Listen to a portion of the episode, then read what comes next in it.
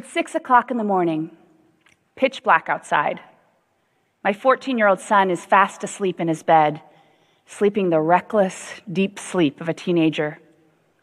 I flip on the light and physically shake the poor boy awake because I know that, like ripping off a band aid, it's better to get it over with quickly.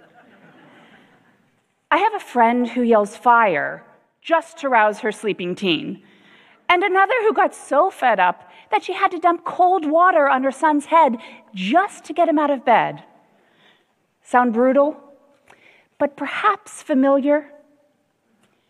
Every morning I ask myself, how can I, knowing what I know and doing what I do for a living, be doing this to my own son? You see, I'm a sleep researcher. So I know far too much about sleep and the consequences of sleep loss. I know that I'm depriving my son of the sleep he desperately needs as a rapidly growing teenager.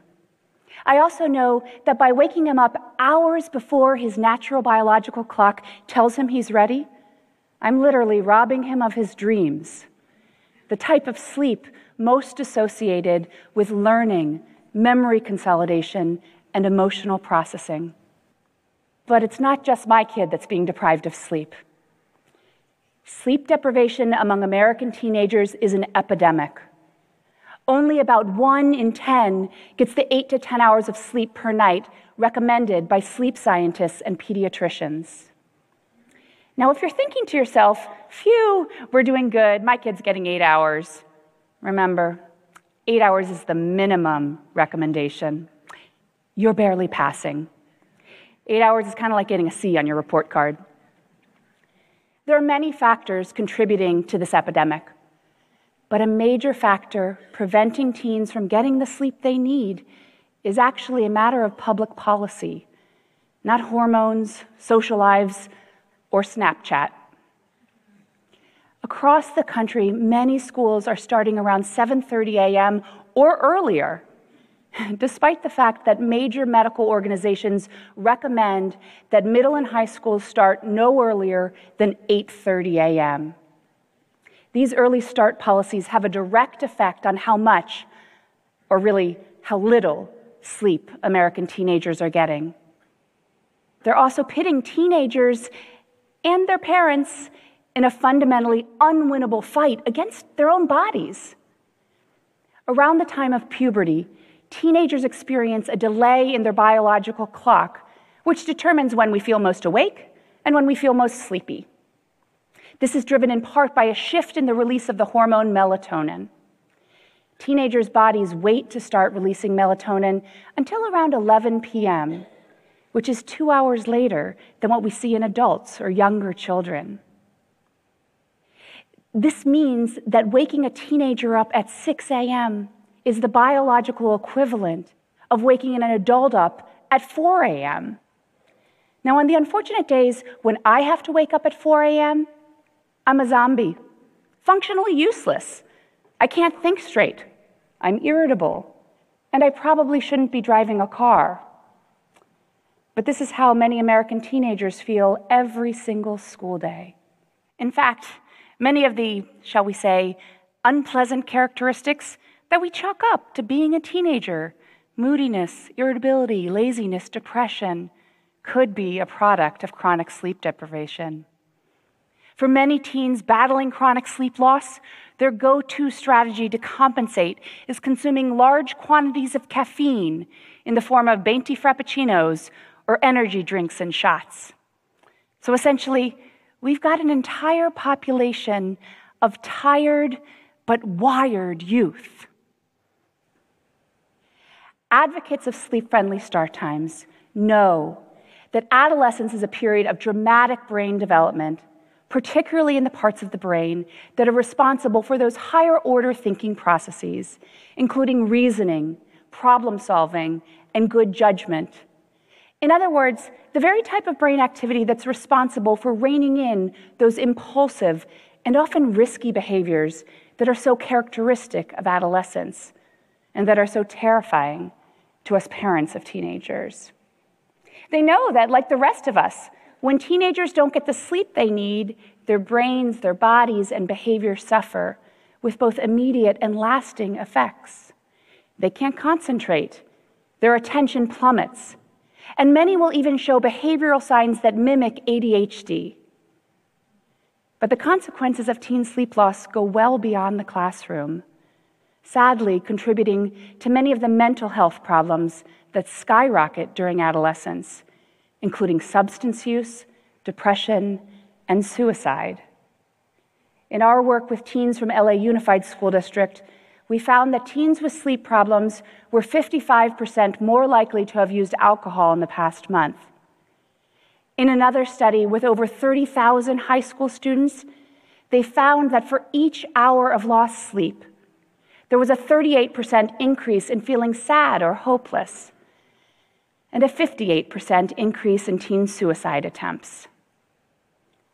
And if that's not enough, teens who skimp out on sleep are at increased risk for a host of physical health problems that plague our country, including obesity, heart disease, and diabetes.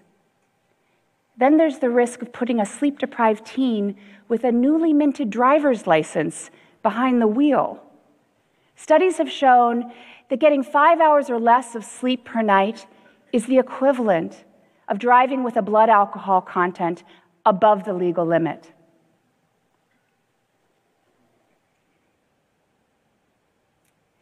Advocates of sleep friendly start times and researchers in this area have produced tremendous science showing the tremendous benefits of later start times. The findings are unequivocal. And as a sleep scientist, I rarely get to speak with that kind of certainty. Teens from districts with later start times get more sleep. To the naysayers who may think that if schools start later, teens will just stay up later. The truth is, their bedtimes stay the same, but their wake up times get extended, resulting in more sleep. They're more likely to show up for school. School absences dropped by 25% in one district, and they're less likely to drop out. Not surprisingly, they do better academically. So, this has real implications for reducing the achievement gap. Standardized test scores in math and reading go up by two to three percentage points. That's as powerful as reducing class sizes by one third fewer students, or replacing a so so teacher in the classroom with a truly outstanding one. Their mental and physical health improves, and even their families are happier. I mean, who wouldn't enjoy a little more pleasantness from our teens and a little less crankiness? Even their communities are safer because car crash rates go down, a 70% reduction in one district. Now, given these tremendous benefits, you might think, well, this is a no brainer, right? So, why have we as a society failed to heed this call. Often the argument against later start times goes something like this Why should we delay start times for teenagers? We need to toughen them up so they're ready for the real world. But that's like saying to the parent of a two year old, Don't let Johnny nap, or he won't be ready for kindergarten. Delaying start times also presents many logistical challenges, not just for students and their families, but for communities as a whole. Updating bus routes, increased transportation costs, impact on sports, care before or after school. These are, are, the same concerns that come up in district after district, time and again around the country as school start times are debated. And they're legitimate concerns. But these are problems we have to work through. They are not valid excuses for failing to do the right thing for our children, which is to start middle and high schools no earlier than 8:30 a.m.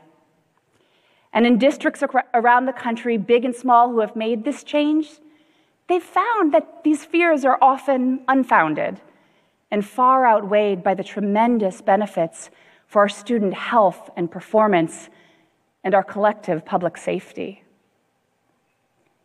So, tomorrow morning, when coincidentally we get to set our clocks back by an hour, and you get that delicious extra hour of sleep, and the day seems a little longer and a little more full of hope, think about the tremendous power of sleep.